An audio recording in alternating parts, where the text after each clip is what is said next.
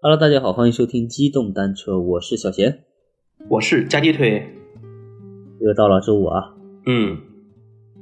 这个我们也是复工以后啊，就赶紧多录几个节目，而且呢，中途也不敢断，生怕对吧，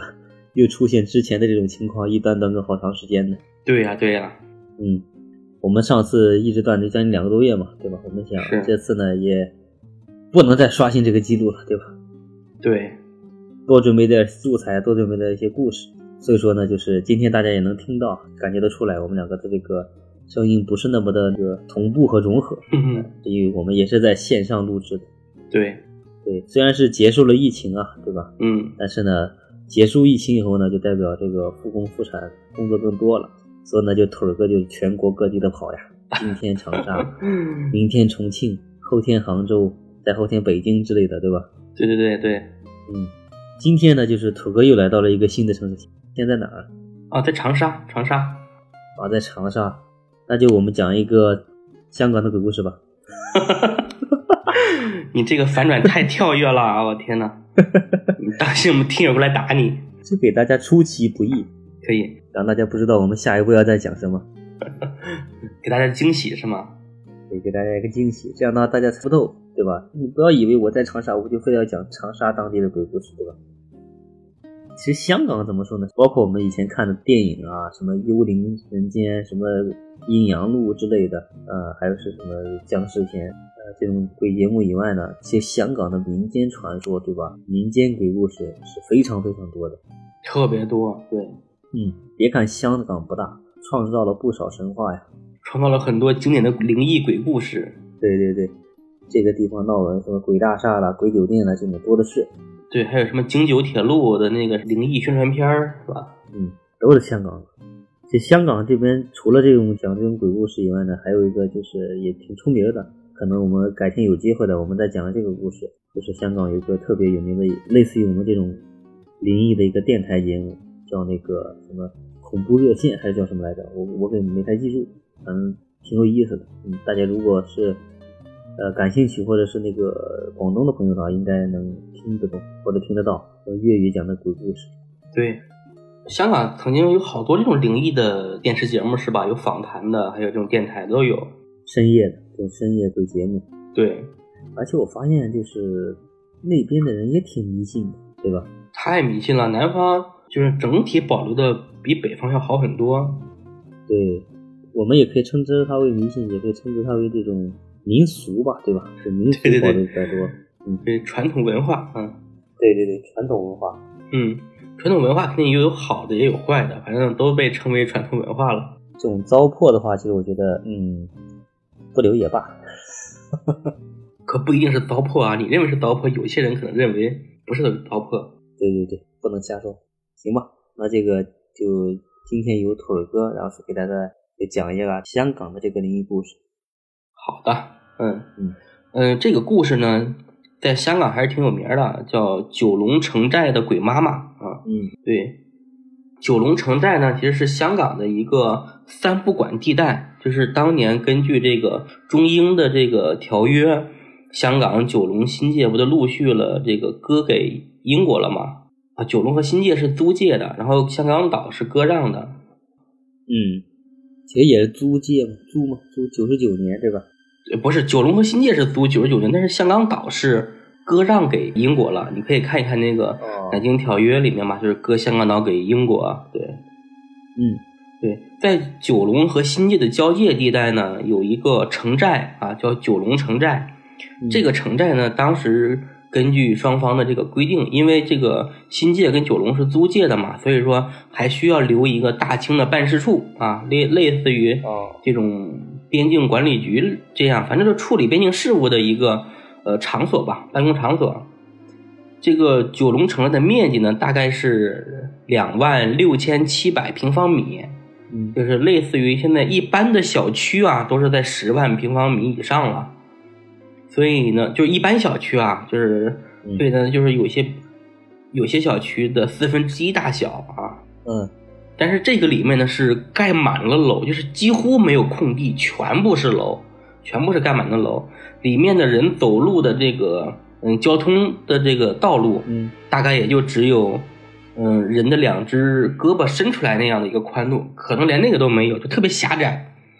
哦，那小巷子很窄，两个楼的楼间距很很小，对吧？对，这是因为这个地方啊，就是香港认为说这个地方是归清政府的，嗯然后清政府呢认为说这个地方已经在英国的范围之内了，然后呢，嗯我们过去管理其实不太适合，其实说实话还是自身的条件条件不够啊，实力不允许，对，也怕惹着英国人，所以呢，清政府一直没有派官员，其实包括后面的民国跟这个建国以后的新中国都没有派人去，嗯英政府就更管不到了嘛，所以呢是三不管地带，嗯然后很多人，比如说在香港犯了事儿，哎，一跑跑到这个地方去了，还有很多大陆的这个偷渡的，顾客，对对对，跑到香港去之后没地方去，然后也往这个地方跑。就是这个地方，嗯，虽然很小啊，但据说这里面的人口住的人口，据估算是达到了三万五千到五万人之间，嗯，嗯是这样。嗯，就是按照如果按照一平方公里的密度去计算的话，这里的一平方公里人口的密度是一百九十万人， 是世界上最密集的城市之一，啊、不是之一，就是世界上最密集的地方。嗯，就是地少人多，对，嗯你看世界上人口密集最大的地方是呃马尔代夫的首都马累啊，它的这个嗯呃首都的面积呢只有两平方公里，但人口呢是达到了十四万。这样的话，它一平方公里人口才七万，嗯，香港九龙城寨是一百九十万，这个没没法比。嗯嗯，这个九龙城寨呢，现在呢，香港已经拆了，在一九九三年的时候已经全部拆除了，应该是从一九八八七年还是八几年开始拆的，反正前后拆了五六年。嗯然后最终拆除。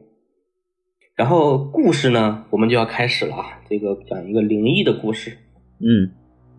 就是说在这个城寨里面的有一年盛夏，就是天气特别热，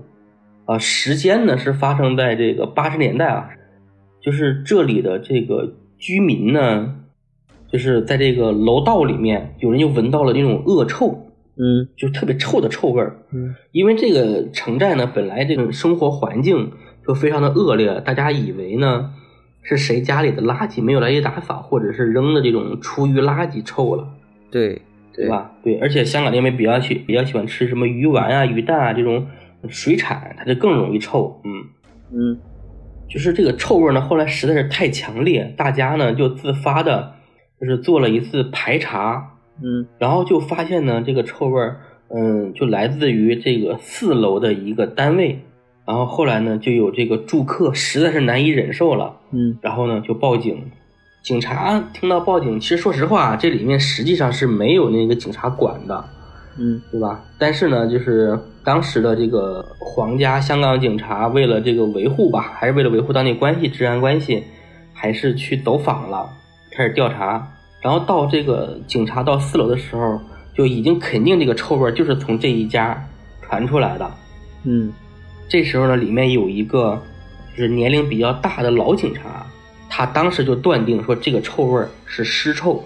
嗯，一猜就是，对，然后警察呢就开始大力的这个拍门，很久就是没有人这个开门，嗯然后就在门口这个等的时候啊，就是因为外面飘着恶臭啊，但是却闻到了一股饭香，从那个屋子里面飘出来饭香，嗯嗯，就是那个腊肠炒饭的香味儿。哦于是呢，警察就觉得说里面肯定是有人的，嗯然后呢就继续敲门，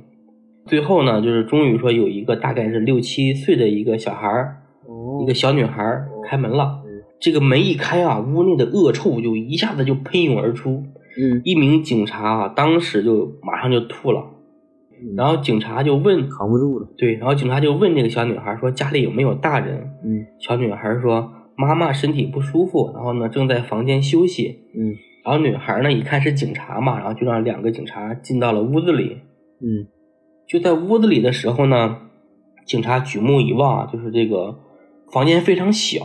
就看见啊，这个全身发黑，甚至啊流出湿水的女性躺在床上，恶臭的来源就是她。哦嗯，然后呢，发现这个屋子里面呢，其实是有两名小女孩儿，就是除了开门的，然后还有一个呢年龄更小的小女孩儿在做功课。这两个人呢，似乎就是闻不到这个房间内的臭味儿，嗯，而且对这具尸体啊，一点儿都不感到困扰，就是没有感觉。然后这个开门的女孩儿，然后也说呢，说说妈妈说她不舒服，叫我们自己吃完饭然后去上学。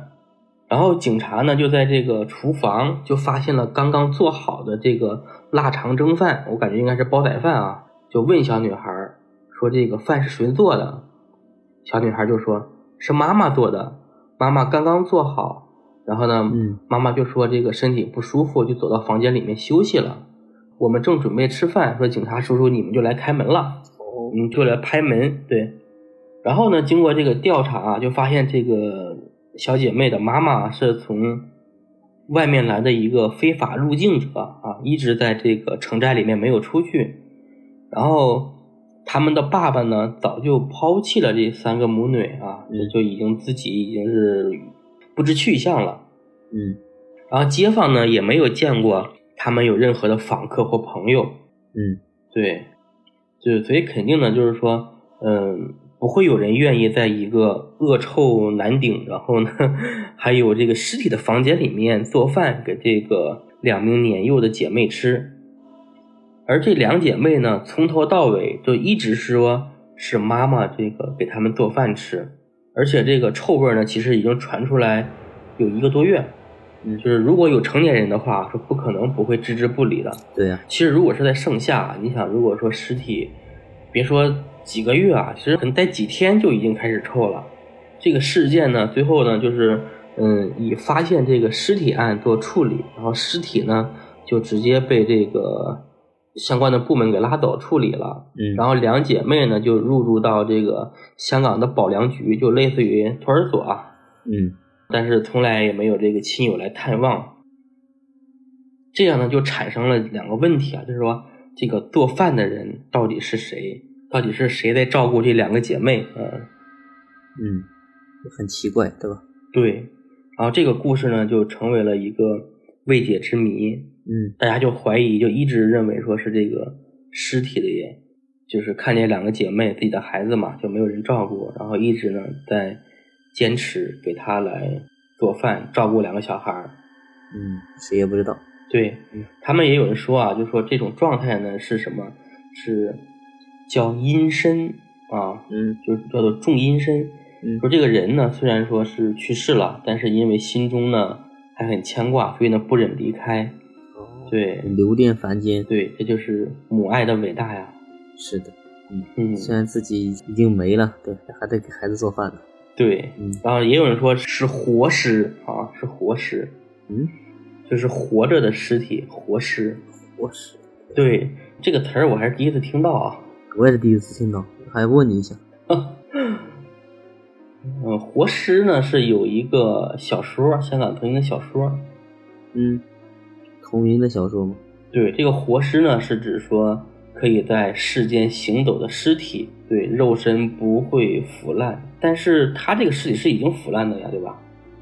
我们之前不是看那个湘西人那些尸体？对，像吸赶尸那种是吧？对呀、这跟人类似了。嗯，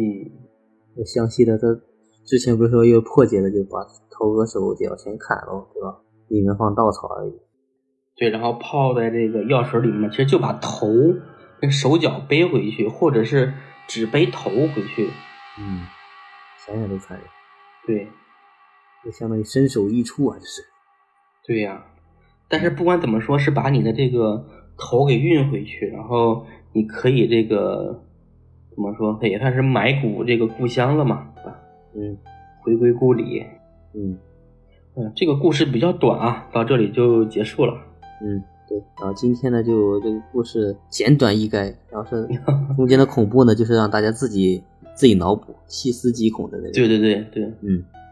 然后是接下来呢，就是后续呢，我们也会陆陆续续多找一些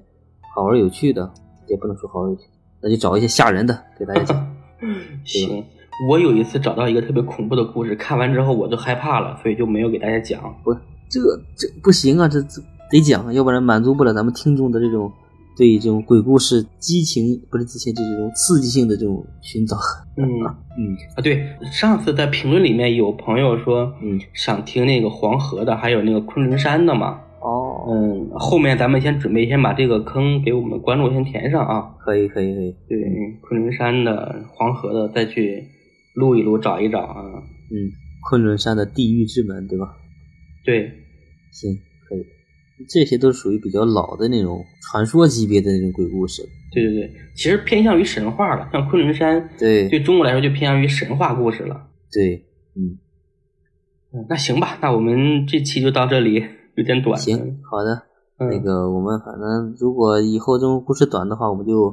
来得及，我就给咱们听众多做几个，对吧？对对对，多录几嗯个小故事。嗯是的，行，那今天就先这样，嗯，好，拜拜。嗯，拜拜。